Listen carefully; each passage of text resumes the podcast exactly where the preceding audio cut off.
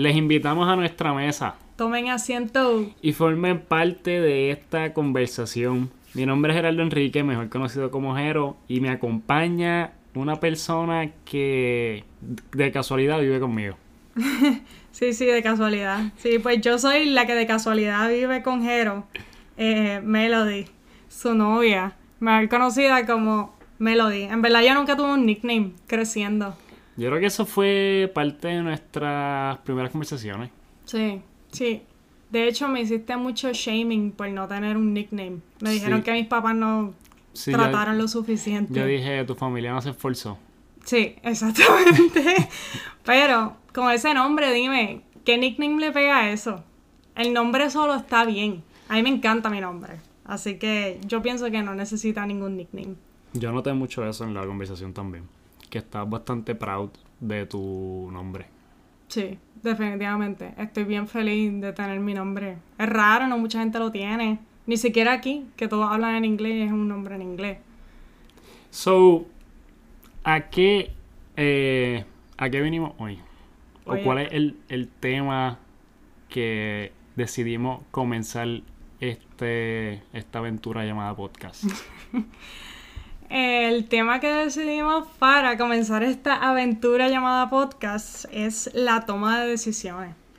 Y una de las razones por la cual pensamos en esto mucho, o por lo menos de mi parte, fue que yo me puse a pensar cómo diferentes tomas de decisiones o diferentes decisiones que yo he tomado durante toda mi vida me han llevado hasta este punto. Eh, porque a veces uno mira su vida y estando en donde uno está en el momento, uno puede entender un poco mejor porque uno tomó ciertas decisiones en el pasado. Creo que recientemente también nos han rodeado individualmente y como pareja decisiones grandes Sí. que hemos tenido que tomar. Eh, so, no, no hay mejor, yo creo que no hay mejor tema para empezar el podcast que ese porque mm, es bien personal y también en la edad que estamos el círculo de nosotros de amistades también está como que en el mismo barco tomando decisiones bastante drásticas o viendo el efecto de decisiones que tomaron hace unos años atrás. Eh, y eso es hablando de gente de nuestra edad. Si nos ponemos a pensar en nuestra familia, hay muchas cosas que están surgiendo ahora que son decisiones que ellos tomaron en el pasado. So, es algo que siempre está ahí eh, alrededor de nosotros, pero no nos sentamos a hablar de ello, cómo funciona. Así que, ya dicho eso, podemos empezar a mencionar algo tan básico como cómo son los pasos a la hora de tomar una decisión. Aparentemente, aparentemente, porque hay sitios que dicen que son 5, hay, hay sitios que dicen que son 6, pero aparentemente son 7. Ok. Son 7. el primer paso es como que definir el problema. El otro, el segundo paso es generar como diferentes conductas posibles a este tema. Esa es Ikaru, si se escucha en el fondo. La tercera. Eh, el tercer, el tercer, el tercer eh, paso es como extrapolar los resultados de estas diferentes posibilidades. ok. El cuarto es ver los resultados, cuáles son los efectos de estos diferentes resultados si se toma esta decisión. Ok.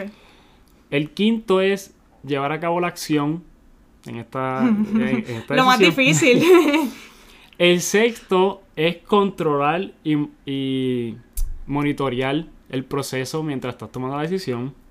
Y el séptimo es evaluar los resultados obtenidos de esta decisión. Cuando yo leí esto, este proceso, yo dije, ok, yo no hago nada de esto. Yo te iba a preguntar, por ejemplo, en la última decisión más grande que tomaste, ¿verdad? En, en tu, en tu vida, una de las más importantes.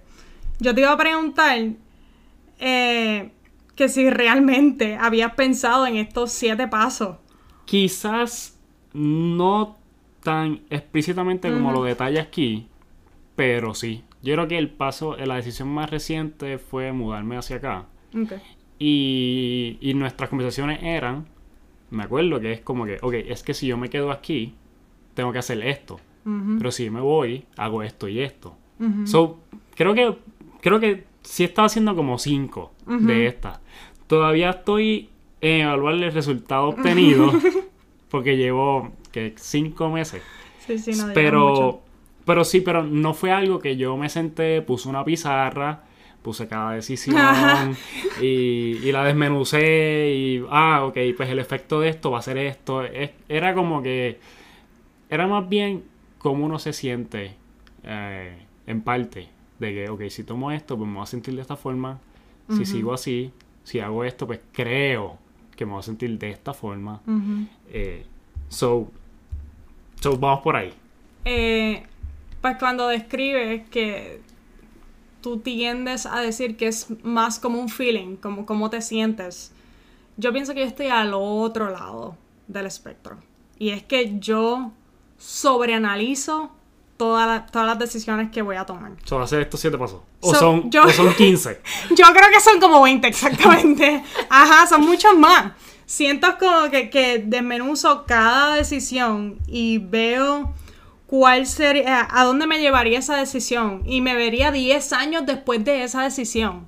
O sea, yo le añado tantas cosas a cada decisión que yo voy a tomar que a veces hace que me quede en un parálisis, ¿verdad?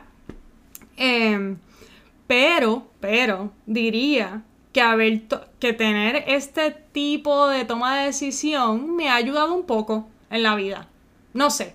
Siento que poder analizar esto un poco más, en vez de simplemente decir, ay, mira, que sea lo que Dios quiera, eh, poder tomar un poco más de tiempo, pensar racionalmente y combinar mis emociones también, siento que pues he podido tomar buenas decisiones. Eh, pero eso es yo analizándolas de después de 10 años de haber tomado esa decisión. Eh, que no es tan fácil determinarla al momento. Si, si eso fue positivo o fue algo negativo. Eh, so, siento que estoy al otro lado del espectro. Pero, ok, y a pesar de eso, ¿no sientes que ha habido una decisión que te dice, diantre, esta fue una mala decisión? Y la sobreanalicé. Porque también es, eh, muchas veces nos enfocamos y resaltamos la- las decisiones que sí tomamos, que las buenas, la- lo que nos ha ido bien y nos ha llevado hasta aquí. Pero también yo puedo decir que yo he tomado malas, que pues después he resuelto y sigo aquí, pero también por esa mala decisión eh, también llegué aquí. So, ¿no te ha pasado que en esa sobreanálisis al final fue como que diantre, pues, como quiera, y metí la pata? Sí, sí, sí. Definitivamente hay este decisiones que yo he tomado que han sido eh, no buenas para nada. Yo no sé si todavía estoy preparada a hablar eso eh, por aquí. Eh, pero sí, no, no han sido buenas decisiones. Eh, y entendí que no fueron buenas decisiones después de mucho tiempo. Al momento pensé que eran buenas, eh, pero al final del día trato de buscarle el silver lining a lo que sea que a la decisión que tomé ya sea mala. Pero sí, definitivamente sobreanaliz- sobreanalizar cada decisión no, no significa que vas a tomar una buena decisión al final del día. Cuando la gente dice silver lining, ¿a qué se refiere específicamente? Lo he escuchado, más, lo he escuchado un montón recientemente y no... Sí, Como eh, que nunca he buscado la definición. Silver lining es, bu- es buscarle lo positivo a lo que sea malo que te esté pasando. Ah, es como una manera de... un optimismo, una frase de optimista. Exactamente, sí. El silver lining es como el lado bueno de lo malo. Ok. So, dicho eso, en- encontramos que hay dos partes en la cual podemos tomar una decisión. Una es la emocional y otra es la racional. Creo que nos ha pasado ambas a todo el mundo Ujú. de diferentes de diferentes formas. Algunas son gran escala, otras son pequeña escala. Como que ahí estoy triste, déjame comprar cosas. Ajá, sí, sí, sí. La clásica, la clásica. la clásica. So, eso, o hay días que estoy bien feliz y le digo, ay, va a comprar el libro. No sé. Eso es para ti, triste o feliz. Eh, so, eh, porque también siempre cuando hablamos de la toma de decisiones lo achacamos simplemente a decisiones extremadamente enormes. Como que, ay, yo mudarme para acá. Life changing. O, ay, tú vas a estudiar allá. O, ¿qué universidad elijo? O un montón de cosas grandes, qué carro, co- cosas grandes, pero también son cosas tan bobas como, ay, no quiero cocinar. No tengo, no tengo el mood. Sí, y la cosa es que mucha gente cree que, es- que las decisiones son, por ejemplo, las que dices que son life changing, ¿verdad? Creen que es basado en una decisión. Pero cuando es una decisión que es... Estoy, estoy diciendo lo opuesto, no, no es correcto, pero cua- cuando se trata de algo que es life changing, usualmente no es una decisión. Son muchísimas decisiones que dan a ese evento que te cambia la vida. Eh, así que está bien difícil tú poder decir, eh, ah, sí, yo tomé esta única decisión que me llevó a esto. No, realmente se, es un balance entre malas y buenas decisiones que te llevaron a eso también. Eso me acuerda a, a- a lo que estás diciendo. Ah, everything, everywhere, or All at once. all ajá. at once. Y también el libro de Midnight Library. Sí, de, bueno. de diferentes formas. Porque el libro de Midnight Library es una decisión drástica. ¿Y qué pasa a, ba- a base de esa? Eh, la película, por el otro lado, te daba tantas, tantos multiversos de decisiones a. Ok, piché este taxi, cogí el otro. Ujú. O. Cosas pequeñas, que considerarías pequeñas. exacto. Hoy mami y papi me invitaron a salir, les dije que sí. Pero en esta vez les dije que no. Ujú. ¿Y qué, qué cosa, como que a qué me llevó eso? Porque, ah, dije que no, me quedé en casa, me fui con un amigo a otro lado.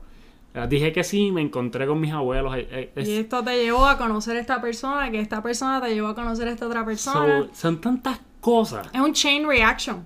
Un Es- chain reaction. es- es- en tantas cosas, tantas cosas que en verdad tú no. Tú dices, ok, estoy aquí gracias a todas las decisiones que tomé en el pasado. Pero. ¿Realmente es gracias a todas las decisiones que tomaste en el pasado? O es lo que tu ambiente dicte también en ese momento.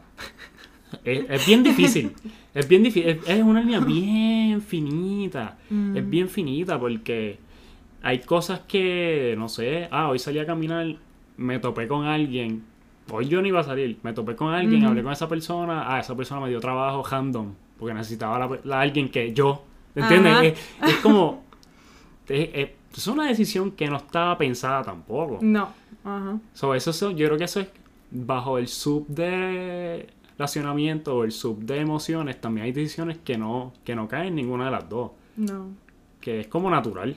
Sí, que simplemente el ambiente realmente es el que dicta en, en ese punto. Como que lo que tú consideras una decisión bien simple, como por ejemplo tú decir salir de casa, caminar, y entonces el ambiente, lo que estaba pasando al momento, estar en el momento correcto con la persona correcta, te lleva a unos eventos de tu vida que jamás y nunca supiste que fueran a pasar. Eh, eh, y eso me recuerda mucho a un libro de Malcolm Gladwell que se llama Outliers.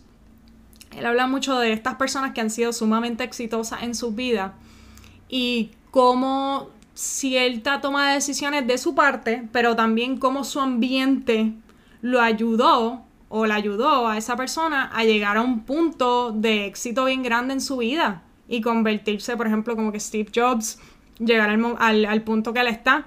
Eh, tuvo mucho que ver que él estuvo en el momento correcto durante el comienzo de la explosión de, de la tecnología o del software developing. Si él no hubiera estado ahí, quizás es posible que él no fuera Steve Jobs. Eh, así que hay, hay tantas cosas que, que, nos, que, que tú como persona no tienes control.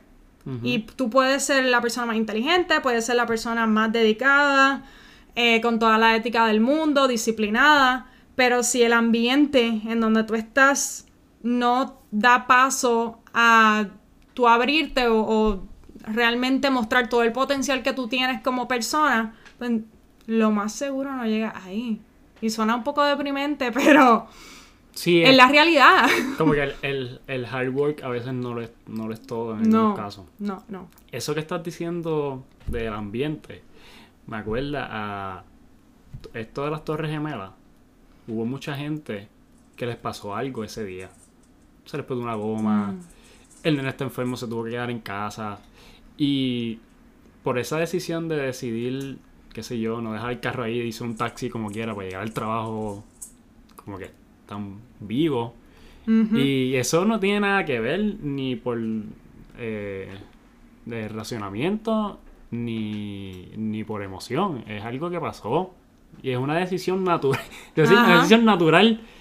eh, eso está. Eso está bien loco. Sí, sí, que, que, por ejemplo, no me habías dicho los otros días que Mark Wahlberg supuestamente iba Ah, sí. en uno de los aviones Sí, exacto. que resultó ser parte del atentado del 9-11. Y él Eh, dijo, ah, no, mira, eh, Mike Wahlberg no, no se montó en ese avión. Eh, los panas alquilaron un jet y él dijo, ah, pues ok, canceló el vuelo. Y ese era uno de los aviones que iba para allá. Pero el caso de Mark Wahlberg, entonces, es bien distinto. Es distinto porque él tomó una él tenía un, un- Él tomó una decisión, más sus amigos tenían jet privado. Ajá, sí, Como que no era que él Sí, simplemente... Sí, no fue que se le puso una goma al avión y se bajó y se fue en otro Eh, avión. exactamente, exactamente, no fue eso. Eh, so, sé que tiene artículos relacionados a las emociones eh, y más bien a la conducta del individuo en relación a las comunidades cuando se toma su decisión. Sí, sí, sí. Eh, una de las cosas que me pareció bastante interesante es que yo, yo siento que la mayoría de nosotros tendemos a, a juzgar a, a las personas, por ejemplo, decir, ah, eres inteligente, vas a tomar una buena decisión. Casi siempre, oh, no sé, por, por ejemplo, he pensado así, no he tenido que he pensado así, que si eres una persona inteligente quiere decir que vas a tomar una buena decisión. Por ejemplo, eres un científico que entiende el cambio climático, pues vas a tomar buenas decisiones que lleven a, a pues quizás detener el, el- el cambio climático. Eh, y realmente se hizo un estudio que, que demuestra que realmente es así. Que tú tengas todo el conocimiento del mundo en esa área no quiere decir que vas a tomar la mejor decisión.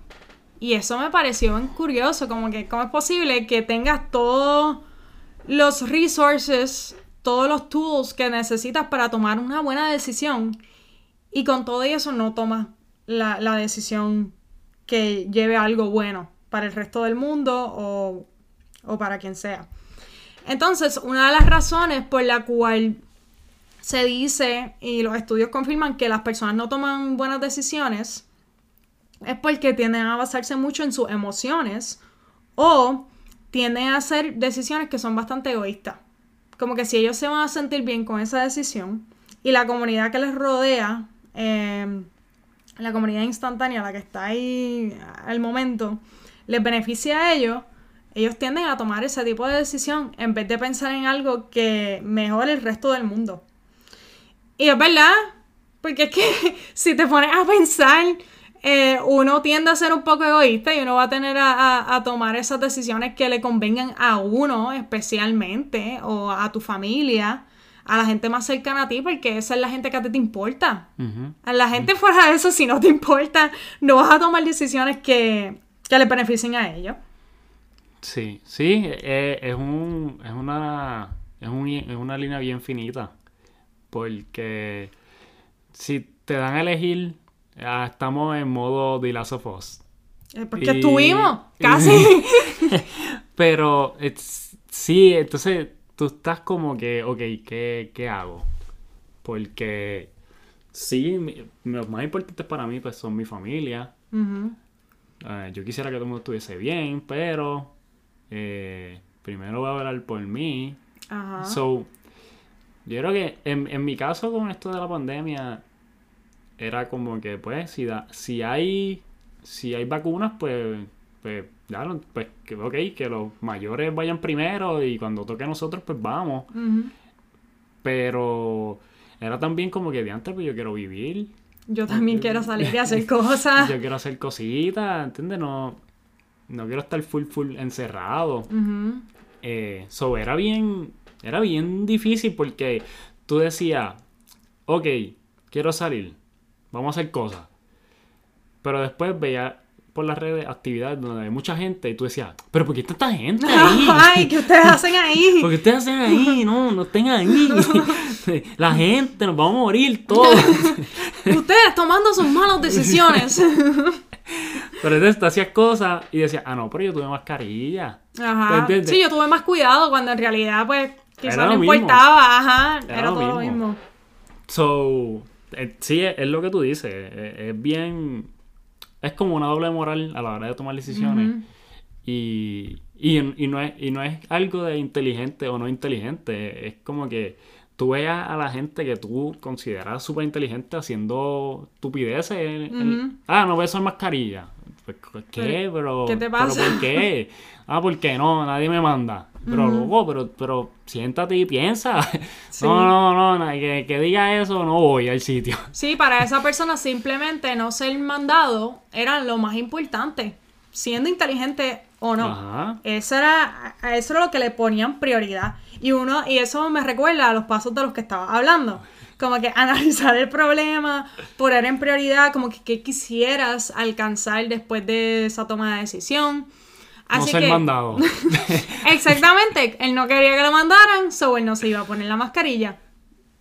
Eh, así que dependiendo a las prioridades o los goals que tengan las personas con ese tipo de toma de decisiones, ellos van a escoger su propio camino. Y yo creo que eso, ¿verdad? Es lo que nos hace humanos y nos lleva a hacer lo que nosotros lo que nosotros somos como comunidad. Todo el mundo tiene una manera de pensar distinta. Eh, así que lleva a una toma de decisión distinta. Y a veces, yo sé que nosotros hablamos de malas y buenas decisiones, pero hay veces que en- Hay un gris. hay un gray area. En- no hay decisiones que no se pueden considerar malas ni buenas. En realidad son decisiones y ya eh, no se le puede dar ningún tipo de descripción. So, en este caso, ¿qué podría llevar, yendo, saliéndonos de algo bien positivo, saliéndonos del área gris, ¿qué, qué podría llevar a tomar una mala decisión? Uf, muchas cosas. En este artículo que yo encontré, Vente, explican. Aquí tenemos a la tercera podcaster. de ahí mismo hablas tú. Eh, hay varias cosas. Y la primera es overconfidence. ¿Sabes cómo se dice eso en español? Eh, sobreconfiado. Sobreconfiado. Sí. Van a notar que se me olvidan muchas palabras en español o muchas palabras en inglés. Así que discúlpenme. Eh, trata de ser bilingüe. So, ajá. Eh, ser sobreconfidente, este, so- sobreconfiado, mira para allá, sobreconfidente. Está bien, está bien, So- está- mezclaste las dos en una. Eh, ser sobreconfiado. Eh, que pensar que cualquier decisión que tú tomes va a ser la correcta o te va a llevar a algo positivo. Eh, Eso suele y, no, pasar. y no darle mucho pensamiento crítico a, a esa decisión. Eso suele pasar, eso suele pasar con personas que, por ejemplo, llevan mucho tiempo en un trabajo y llega alguien nuevo con una mentalidad Oh. fresca y tú le dices, mira, no, es- este, yo creo que esta forma sería más eficiente y él, no, no, no, no. Si esto, Esto trabaja, es- if it's, if it's not broke, Como vamos, como why vamos. fix it? Ajá, sí, sí, hago elementary. Como que, no, no, no, no, esto no, no se hace así. Y tú estás como que, pero es que hay estudios o donde yo estudié me enseñaron que si yo hacía esto así, es bien distinto. Sí, sí, sí, esto pasa mucho, yo siento que esto a mí me pasa, a mí me pasa todos los días. En, en mi campo eh, tenemos diferentes técnicas, para darle un poco de contexto, yo soy científica y trabajo en un laboratorio. Y para, por ejemplo, si hay algo que tú quieres encontrar o quieres estudiarlo, hay diferentes maneras de estudiarlo. De hecho, hay muchísimas técnicas para estudiarlo.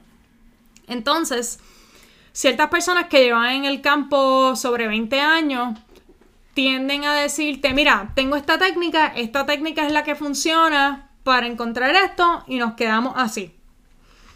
Pero ¿qué pasa? Hay veces que tú puedes usar otras técnicas mucho más nuevas, mucho más actualizadas, para tú encontrar lo mismo con más detalle, más rápido, en cinco minutos en vez de dos días. Eh, hay una técnica, por ejemplo, de Western, de Western Blot que tú transfieres de un gel a una a un membrane, a una membrana, ¿verdad?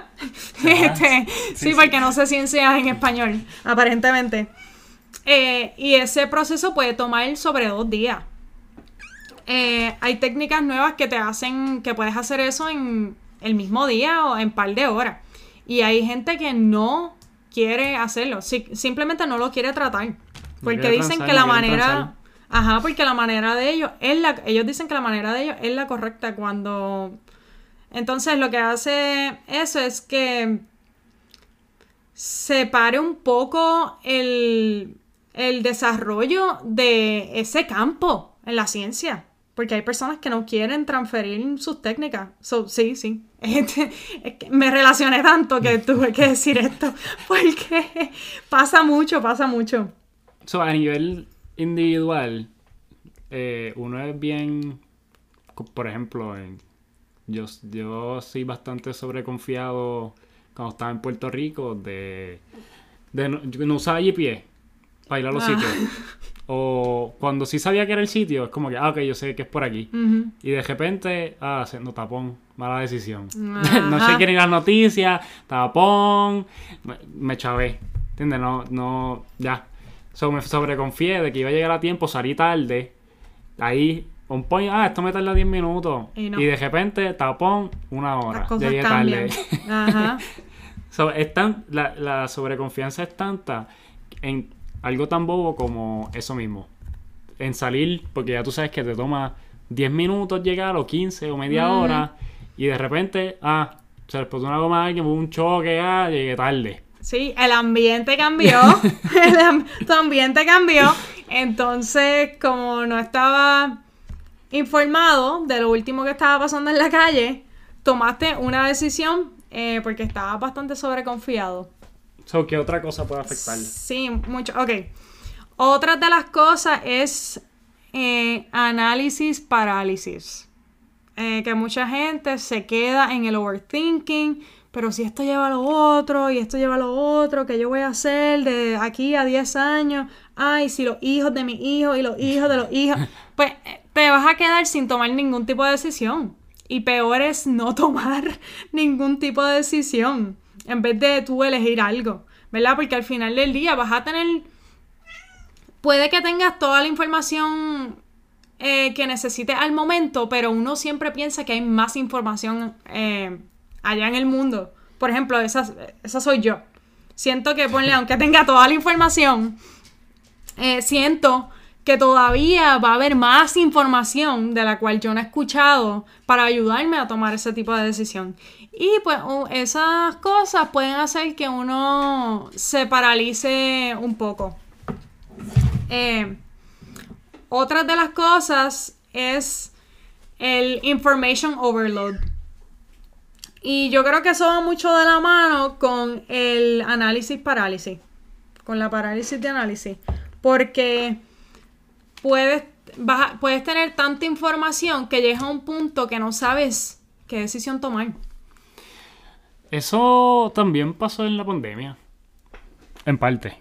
Como que tratando de entender qué es lo que estaba pasando en los otros países, había tanta información. Y entonces todo el mundo de repente era como que tan sabiendo de la situación y mm. tan sabiendo de, de la vacuna o, si la tomaba o si no la tomaba. Entonces, los dos bandos, los más sabiondos, y tú decías, diablo, pero todo esto. ¿Qué yo hago con esta información? ¿Qué hago? ¿Me la pongo o no me la pongo? ¿Salgo o no salgo? ¿Qué? Si respiro esto, me convierto en, la sofos. Sí, sí, sí, sí.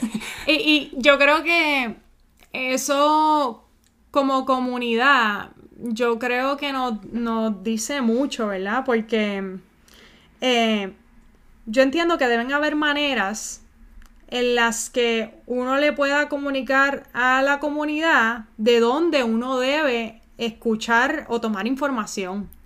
Es que hay tantos sitios que no.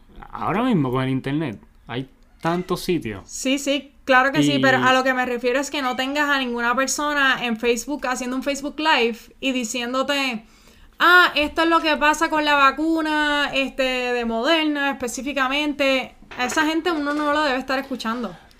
En cuestión de, de la validez de información. Es que, es que es bien difícil tener control de, de cada individuo. Como que, ok, nosotros no tenemos la opinión de alguien en Facebook haciendo un live random cuando esa persona lo que se dedica es a hacer otra cosa que no tiene nada que ver con ciencia. Pero tú ibas a una barbería, todo el mundo estaba hablando allí, todo el mundo se- todo el mundo tiene una opinión y el barbero, tú sabes, no se le puede contradecir. El barbero es la fuente de información porque él recortó al científico del Es- científico. exactamente, sí, el científico principal de PR. So, es bien, Controlando. so, es bien difícil. Y no solamente con esto de la pandemia, pasa con muchas cosas. La- ahora es el chat G- GPT. Ah, y todo el mundo, de repente hay mil, el, tipo- ese chat hace como un par de meses atrás y de repente hay un montón de gente que, que, que, eh, ¿cómo se dice? Son como la fuente principal relacionada a ese, a ese tema.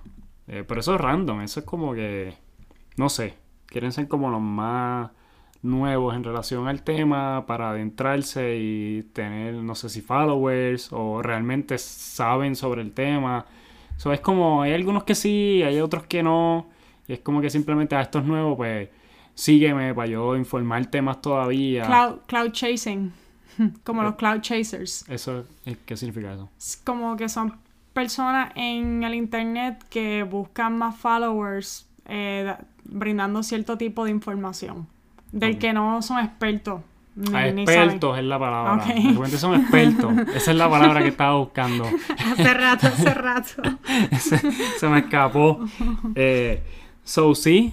So, eh, en este sentido, esas son las dos áreas donde uno puede tomar un montón de malas, deci- de malas decisiones. Como que la sobreconfianza y el estar sobreanalizando. el análisis no hay hay otras Ah, ah, cositas ¿hay más, más? Ah, sí sí sí Eh, me faltan dos más una de ellas es la falta de recursos físicos y emocionales por, por ejemplo Ajá. Por ejemplo, perdón. eh, si una persona está muy cansada o estresada para pensar claramente. Eh, usualmente si lleva muchos días sin poder dormir bien o llevas mucho tiempo estresado, no vas a tomar una buena decisión, vas a, a- a irte por, de otra manera. Porque... So, ahora hace sentido por qué todos los universitarios toman tantas malas decisiones corridas. Literal, y le da. Porque, y le da. porque esa definición es todos los universitarios. Sí, sí, sí, sí. O sea, hay muchos estudios, por ejemplo, que dicen como que tomar alcohol antes de los 21 años de edad afecta mucho cómo sí. nuestros cerebros se desarrollan. Eh, y eso pues lleva a tomar quizás no las mejores decisiones eh, y muchas otras cosas. Eh, pero definitivamente no dormir o estar estresado te lleva a tomar muchas malas decisiones. Y una pequeña que yo puedo que podría explicar. Si no dormí bien eh, y voy al trabajo, no termino haciendo unos buenos experimentos. No termino usando los controles que se supone que use en el experimento. Entonces termino preguntándome, pues entonces, ¿qué me dice este experimento? Porque si no tengo los controles, no, no te puedo decir realmente lo- los resultados reales de ese experimento. Y es algo bien usual. A, a mí por lo menos yo tengo que dormir 8 a 8 horas y media para realmente sentirme descansada para poder hacer un buen trabajo. Si no, no, antes cuando estaba en la universidad, ¿qué importa? Porque la- quizás la- las decisiones que uno tomaba no afectaban tanto. O bueno, quién sabe. Pasado lo que hablamos, ¿verdad? Pequeñas, No deci- sabe. peque- pequeñas decisiones Quizá- llegan a casas grandes. Quizás pudiste haber sido millonaria. Ah, eh, exacto. Quizás pudo haber sido una dropa o me hubiera salido de todo, empezar Estaba más. ahí una compañía millonaria. Ajá. Pero, pues, como no dormía mucho y me quedaba despierta hasta tarde, pues no, no me convertí en millonaria. ¿Y cuál es la, la- ¿Y tienes una más? Y la última, sí. La última es The What the Hell Effect. Eso también es universitario. Exactamente. Eh, decir, ok, tomé una mala decisión, me llevó a algo no muy bueno, piché, hay que seguirlo. Ya tomé la mala decisión. So, tengo que seguir dándole más a esa mala decisión. Que eso no está bien, ¿verdad? Si tomaste una mala decisión y viste el momento que no te resultó en algo bueno, tú paras o tú tratas de cambiar. Eh, de, de, de path or- o tu journey. Pero no, hay gente que dice, por ejemplo, ah, ya mentí sobre esto y me llevó a esto. Pues tengo que sentir, tengo que, sen- tengo que seguir mintiendo. Eh, no es algo bueno. Eh, quizás no te va a llevar a lo mejor. Pero la gente dice, what the hell, seguimos. Y, so, eso cae en cuando tú sigues haciendo la misma decisión muchas, muchas, muchas veces. La mala decisión, un montón, Eh, un montón, un montón. Bueno, sí y no, porque ponle que mentiste eh, sobre algo, te diste cuenta que eso no resultó quizá en lo mejor, pero tú por proteger tu propio ego, eh, busca otras maneras, eh, la cual le den apoyo a esa mala decisión que había hecho, sea mintiendo, sea haciendo cualquier otra cosa. No, no, tiene que ser, no tiene que ser mentir, pero puede ser cualquier otra cosa que proteja esa mala decisión que ya hayas tomado. So, para que esto, bueno, no para que esto no pase, pero para ayudar a disminuir a que esto pase, existen aparentemente dos técnicas. ¿Ah, sí? Aparentemente dos técnicas y, y una de ellas se llama 10-10-10. Y es en la cual cuando tú vayas a tomar una decisión, tú te preguntes cuáles son las, serán las consecuencias de mi decisión dentro de 10 minutos, dentro de 10 meses y dentro de 10 años. Uf, ok. Esto es bien difícil. Pero quizás te da un la de cuál va a ser el resultado o los posibles resultados. Porque hay otro lado de tu toma de decisiones y está el lado de tú no sabes cómo va a reaccionar la otra persona, las otras personas o la situación hacia... Tú puedes tener la, la, la- la solución perfecta y tú dices, ok, esta es la decisión, eh, en 10 minutos esto va a pasar, en 10 meses esto va a pasar, y en- pero quizás la respuesta no sea la que tú esperas. Por más que tú digas, ok, esta es la decisión de las decisiones de las decisiones. La mejor. Ajá. So, esto quizás te ayude un poco a tener más claridad de la decisión que vayas a tomar, pero no te asegura nada. Por todos los factores que pueden influir en la toma de decisiones y en la respuesta que vaya a recibir la otra persona o la otra cosa o lo que sea que esté, que esté pasando. Lo otro es, y esta sí me parece una técnica bastante...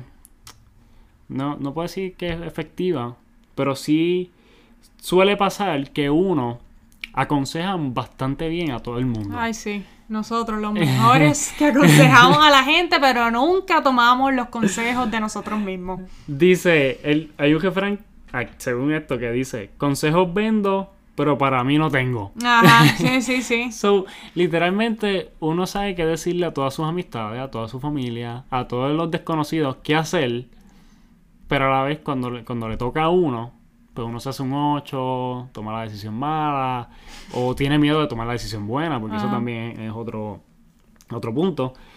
So, en este caso, lo que dice es que tú te alejes de tu, de, de tu situación y empieces a verlo como si fuese un amigo o un familiar o un Una desconocido. Y tú quedarte como una tercera persona y decir, ok, si yo fuese Juan, Juancho, Ajá. tomaría, haría esto. Pues déjame ser Juancho y hacer esto. Ok. So, eso es lo que dice esta técnica. So- si funciona o no, no sé. Mi teoría de esa técnica es que lo que está haciendo eso es que remuevas tus emociones de tu situación. de lo que estás pasando. Ujú. Y cuando tú remueves tu situación, pues te ayuda a tomar algo un poco más lógico, con un poco más de razonamiento, porque las emociones pueden afectar de buena o de mala manera en nuestra toma de decisiones. Así que Cool. tú removerte de esa área, sacar todas tus emociones, verte como una tercera, de- verte desde la tercera persona, eh, lo hace más fácil. Es verdad. Sí, porque usualmente cuando uno habla con una amistad es como que, ok, yo sé que estás triste, pero esto es lo que tienes que hacer. Exactamente. Sí, porque quieres lo mejor para esa persona. So, si uno está triste, uno dice, no, pero es que yo estoy triste, no puedo hacer eso. Ajá. pero, pero, pero no entiendes, eh, aunque puedes tener cierto tipo de empatía por tu amigo, pero no, re- no, no entiendes realmente cómo esa persona se siente al momento. Así que se te hace más fácil desde afuera tú decir, mira, yo no haría esto. Eh, así que por eso se nos hace bien fácil aconsejar a la gente, pero nunca hacemos lo que nosotros mismos nos aconsejamos. So, yo por mi parte, esta es toda la información que yo tengo. Sí, yo también acabé. Esa es la que hay, esa es la que tengo.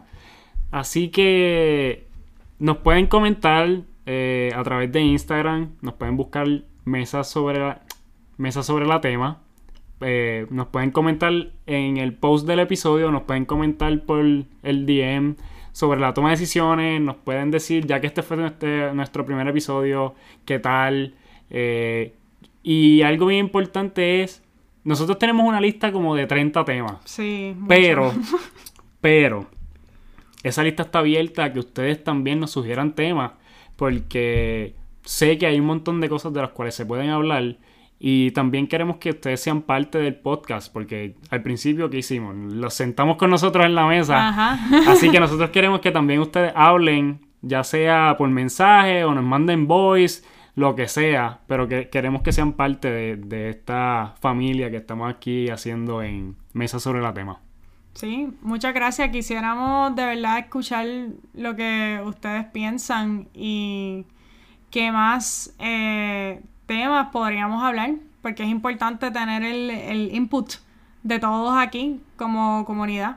So, ahora tengo curiosidad que nos van a comentar. Sí, sí, sí. Yo también me lo estoy esperando. Tengo... que quisiera saber mucho qué, qué nos van a decir y cómo eso se compara a nuestra lista también. So, si quieren contactarnos individualmente, mis redes sociales son Jero Escribe en Instagram, en Twitter, en TikTok, en todos lados, literalmente Jero Escribe. Wow, yo tengo, yo tengo muchos usernames. Eh, Twitter me lo dice 7 y e Instagram sería melo underscore pr. So, mil gracias. Esperemos, bueno, esperemos que nos acompañen el próximo miércoles, el cual seguiremos sacándolo miércoles tras miércoles, miércoles tras miércoles. Si esto se vuelve una cosa descomunal, no sé, lo hacemos dos veces en semana, todavía no sabemos, pero por ahora van a, van a ser todos los miércoles. Así que nada, mesa sobre la, mesa sobre la tema. Eh, si alguna amistad de, de ustedes lo escuchó por Spotify, pero otra dice, ay, pero es que yo lo escucho en Apple Podcast, allá también nos pueden encontrar y viceversa. Nosotros estamos en todas las en todas las plataformas de podcast y nada, Paramo?